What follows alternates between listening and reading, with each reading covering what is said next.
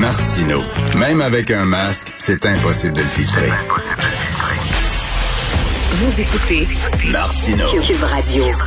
Alors, vous le savez, je me gêne pas pour euh, traiter les anti-vaccins de coucou, les anti-masques, de gens euh, égoïstes qui pensent pas aux autres et tout ça. Et Monsieur Paul Doucet, les psychologues à l'hôpital Jean Talon, euh, dans la section Faites la différence du Journal de Montréal, a publié un texte intitulé À propos des anti-masques. Il dit là, écoutez, là, ça donne rien des insulter comme je le fais par exemple, il faut entendre la douleur, entre autres, qu'il y a derrière ça. Il y a une angoisse de ces gens-là. On va en parler avec M. Paul Doucet. Bonjour, M. Doucet.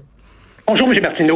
Alors, c'est ce que vous dites, c'est que derrière ce, ce mouvement euh, anti-masque, anti-vaccin, anti-consigne sanitaire, vous dites qu'il faut écouter, euh, c'est quasiment un cri à l'aide que vous dites.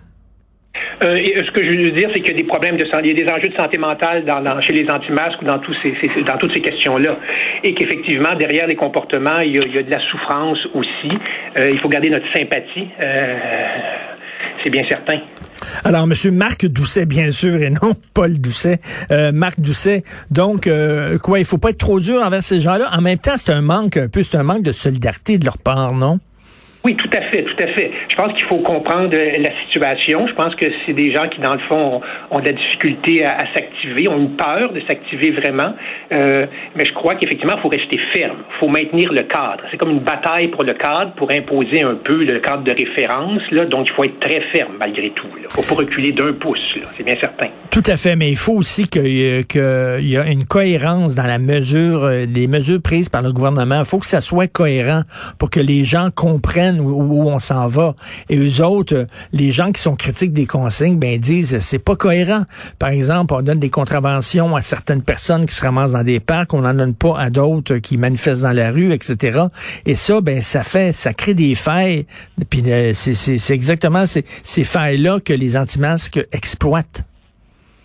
Euh, c'est certain, c'est certain qu'il faut, une grande cohérence de la part du gouvernement. Il faudrait que les choses se fassent d'une manière le plus constante. C'est un des problèmes, euh, c'est évident. Euh, mais en, en, même temps, je pense que c'est à tout le monde de faire un, effort, là, puis, d'appliquer aussi, de se responsabiliser. C'est une question de déresponsabilisation. C'est ça qui est, le problème majeur à, ce, à ce niveau-là. Mais on dirait qu'il y a comme une guerre idéologique quand ces gens-là voient toute intrusion du gouvernement comme étant une attaque à leurs droits et libertés. Puis je pense que cette mentalité-là va perdurer bien après la pandémie. Il y a comme euh, il y a comme des gens qui disent là, on en a ras-le-bol euh, d'un État qui est trop omniprésent et qui nous dit quoi faire.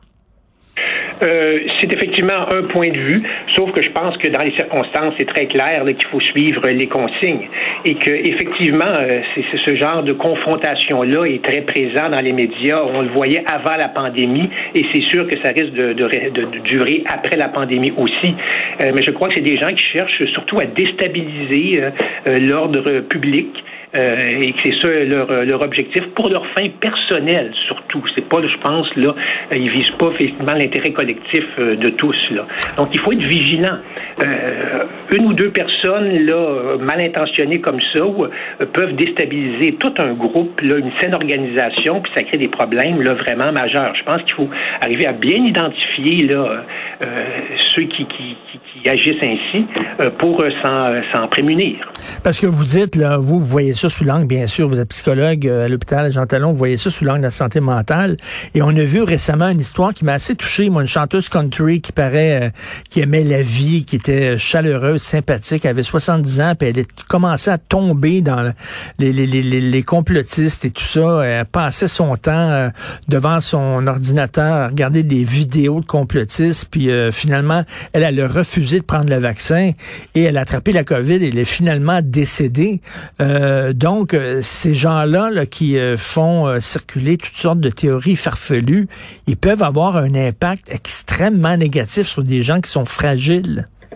C'est juste, c'est juste, tout à fait. Vous avez bien raison. je pense que c'est important de souligner cette, euh, tragique événement, cette personne-là. Il faut confronter les gens aux conséquences négatives, négatives de ces comportements-là. Puis bon, effectivement, la maladie, la mort, c'est ce qui peut être le plus négatif. Donc, euh, c'est une triste histoire, mais je pense que ça, doit aider les gens à se réveiller de ce côté-là.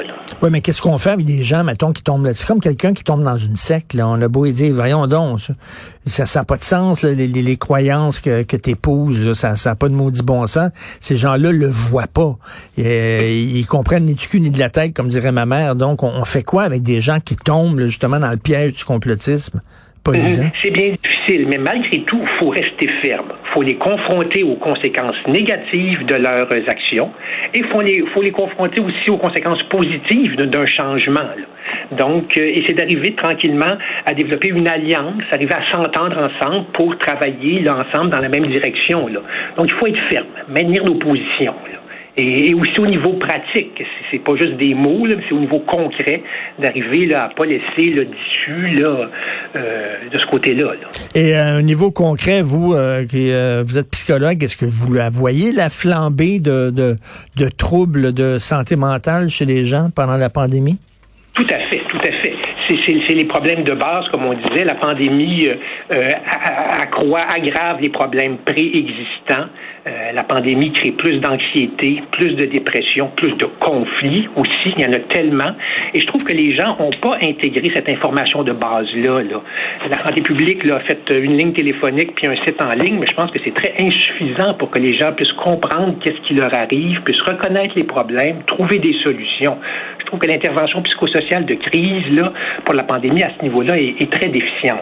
C'est-à-dire qu'on a pris en considération les troubles physiques, les problèmes physiques apportés par la COVID, là, puis là, on est arrivé avec des mesures très restrictives. Mais ce que vous dites, c'est qu'on ne prend pas en considération, on ne consulte pas les gens qui s'occupent de ce qui se passe entre nos deux oreilles. Je suis d'accord avec vous. La santé mentale est mise un peu de côté, mm. puis on dirait que les véritables intervenants psychosociaux sont tenus un peu à l'écart. On dirait que c'est surtout les gestionnaires qui s'en occupent actuellement. Là. Donc, euh, effectivement, c'est bien malheureux. Là. Et euh, vous auriez aimé ça qu'on prenne en considération davantage les impacts de, des mesures sanitaires sur la santé mentale des gens avant, avant de les imposer? Euh, oui, mais qu'on trouve aussi effectivement les réponses pour euh, prévenir les, les, les, conséquences les plus graves. je pense que c'est comme ça qu'on aurait dû faire, effectivement. c'est certain. Là, c'est vraiment pas évident de, de, naviguer dans ce brouillard-là. Donc, j'invite les gens, M. Marc Doucet, psychologue à l'hôpital Jean Talon, de lire votre texte à propos des anti-masques où vous dites, bon, ça ne donne rien des traités de coucou. Il faut essayer de comprendre pourquoi ils deviennent comme ça anti-masques. Merci beaucoup, M. Doucet. Merci, M. Martineau. Bonne journée.